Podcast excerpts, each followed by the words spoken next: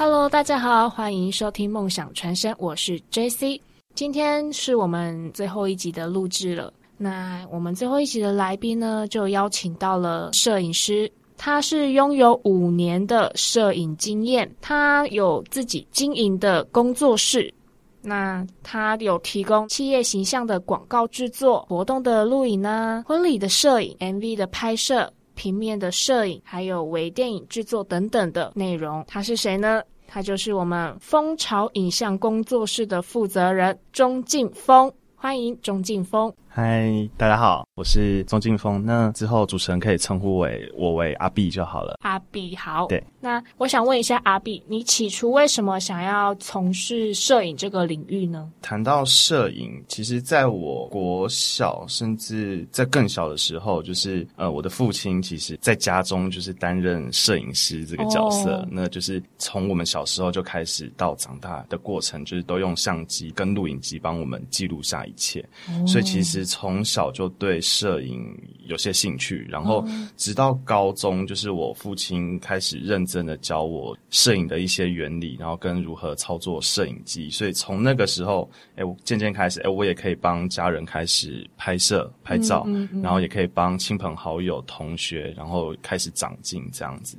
嗯，那到了大学的时候，因为我们大学有所谓的报社，所以那个时候。哎，就是也花自己打工的钱，第一份工资，然后就是忍痛买了第一台单眼相机，然后就开始接触到了所谓的人物访谈摄影或新闻摄影。那从大学毕业之后，因为哎开始觉得说对摄影这一块开始有了兴趣，那想要就是以摄影为以后的 就是工作吧。所以就是研究所的部分，就是特别就是去考取了跟大船相关的硕士研究所，然后继续就是念这样子。所以在那个时候，其实有想说，哎，一边念书，然后可能工作实际的经验也要慢慢累积。所以我们那时候是用那个一个社群软体叫做 PTT，现在的应该就是等于说现在的 D 卡。对，然后那时候有所谓的就是类似什么打工版，嗯，我们就是在板上会开始留说，哎，有没有人需要摄影？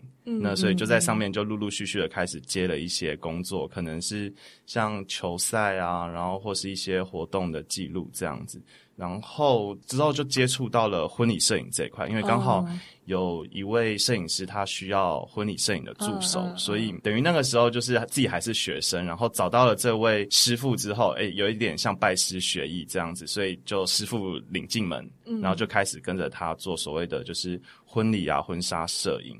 然后到了毕业之后，就到台北找了第一份正式的就是摄影师工作，大概接触摄影的。契机是这个样子，嗯，因为父亲从小耳濡目染到你的身上，所以让你对摄影感兴趣。那我想问一下，就是你工作室有这么多的服务内容，你有没有对哪一个觉得比较困难的？困难，其实每一个案子要说困难，都都是一个挑战，对，因为就是面对是不一样的客户。嗯，可以说是包罗了，就是人生的大小事。从你说从结婚、求婚到小孩子出生，甚至我们拍到过世的那种纪念的仪式，就是都有。那对于每个人来说。都是最重要的事，所以都是要帮他们记录好。那说困难就是有各式各样的挑战，所以应该是说都是用最认真的态度去面对啦。那中间遇到的困难就是想办法解决就好。那你会不会从就是呃委托人的身上，就是因为你要帮协助他们拍摄，你会不会感受他们的对于呃身边人的那种情感啊，像爱情啊，像亲情啊那一种的感觉？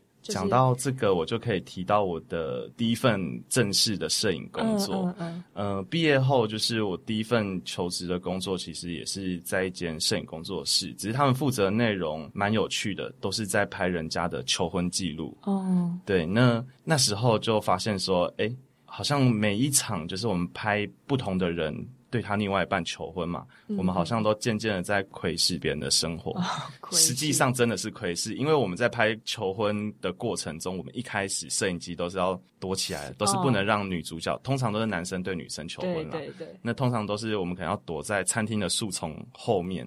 然后甚至伪装成就是正在吃饭的客人，然后甚至躲在。对接的马路上，然后就是要拍男女主角的互动一举一动。嗯，等到真的是男主角他真的拿出戒指，或是播放花对花束的那一刻，我们摄影师才能就是出现，然后正大光明的拍这样子。嗯所以真的，一开始都是有一有一点那种在偷窥窥视的感觉，然后。诶，渐渐听就是拍摄的人物，他们说着他们自己的故事嘛，他们过去的爱情故事，然后就是渐渐到诶，拍婚礼，婚礼也是有他们就是诶，终于就是有情人终成眷属嘛，嗯嗯然后到了各种不管是亲后后面的活动记录啊，像亲子活动啊，然后甚至诶，我们也有在拍摄就是 podcast 或是 YouTuber，他们分享他们自己的生活或旅游经验等等。那诶，好像每接触到他们，就是进入到了就是这些人的生活的一部分，或见到他们生活的一部分，这样也是蛮有趣的啦。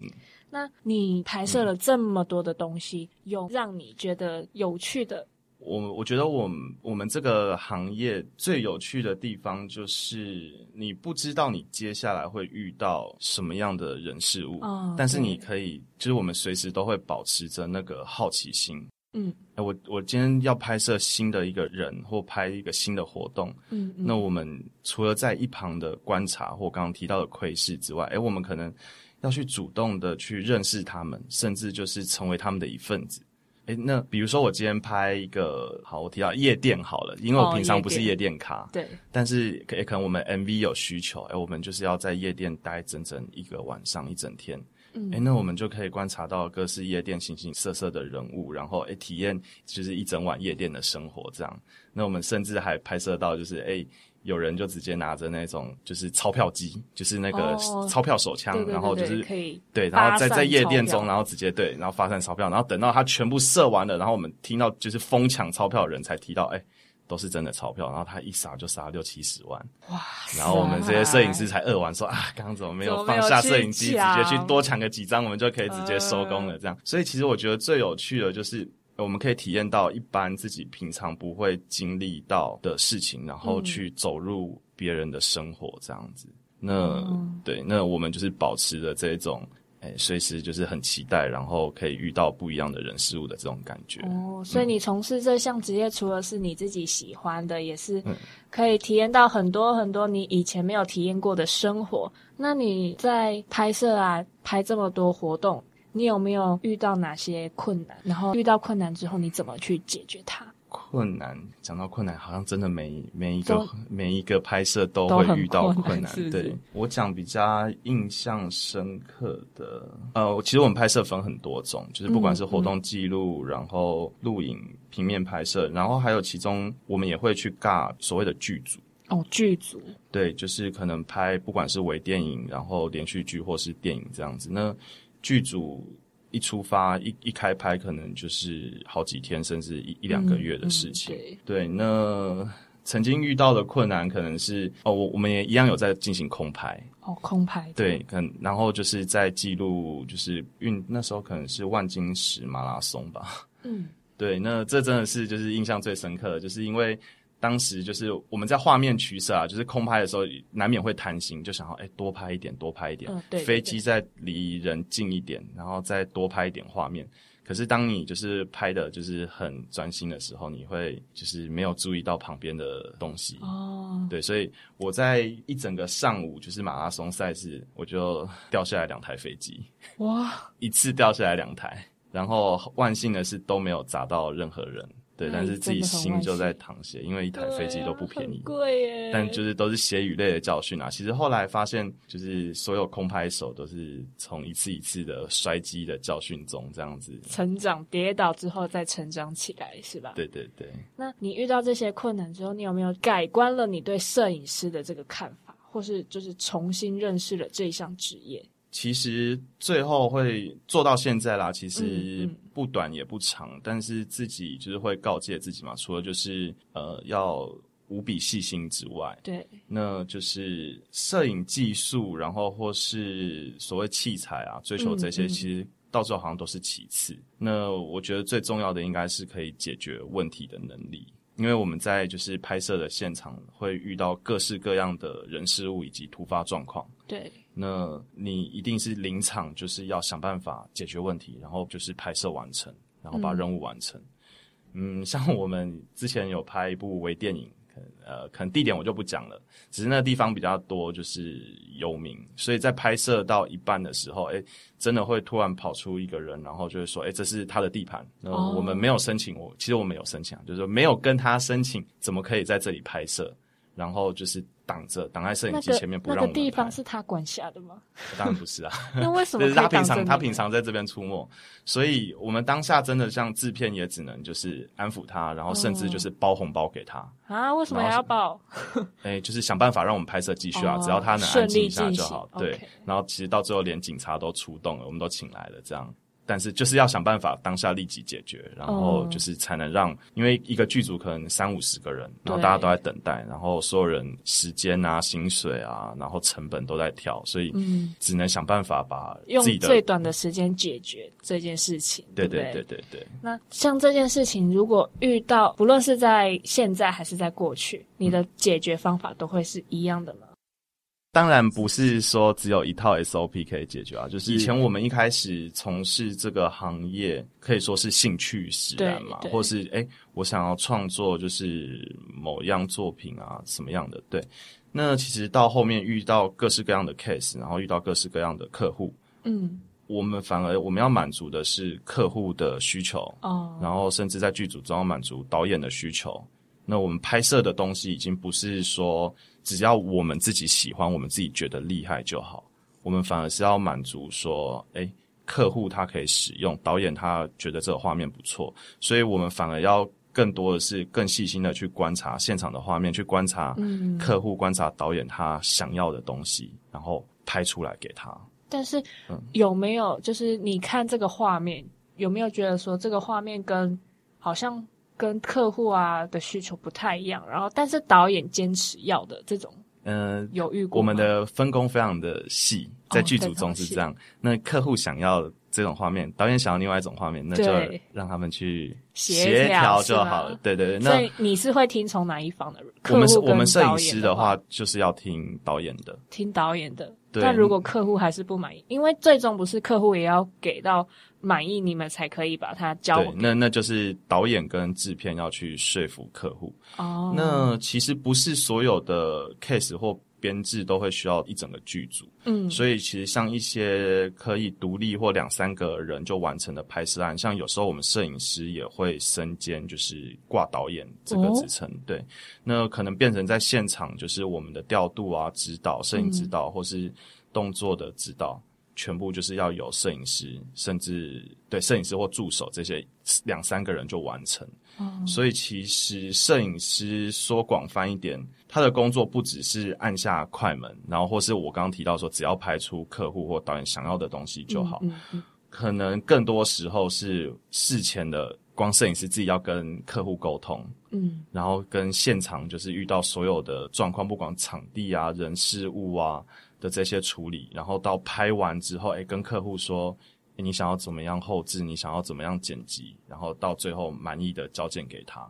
那这有可能是摄影师一个人就要完全完成的。那过程中，他可能真的扮演了所有，不管是收音、灯光。还有摄影嘛，然后到导演的这些制片所有的角色，他可能都要完成。所以我们有时候会提到说，哎，这叫做影像制作。嗯，对，我们是完成一个影像作品，而而不是说，哎，我只是单纯的摄录影而已。对对对。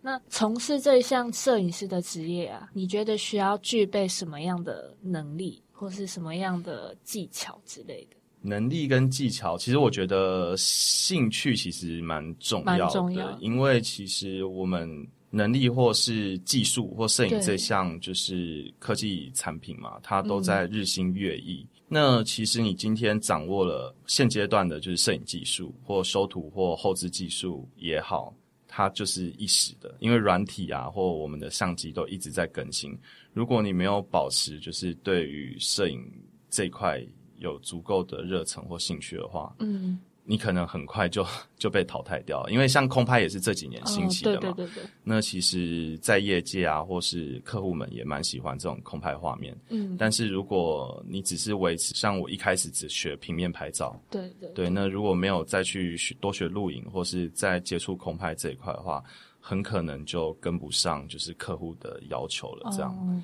所以兴趣是第一点啦。那再来就是我刚刚之前提到的，就是观察，就是我们都是在窥视别人的生活嘛。那观察的要点就是，诶你可能要细心，你可能要留意现场或是你拍摄的所有人事物的一举一动。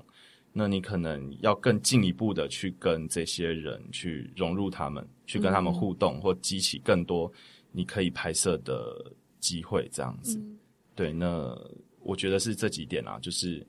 一开始的兴趣嘛，到后面的细心，然后对，那到你可以更进一步，可能你有一些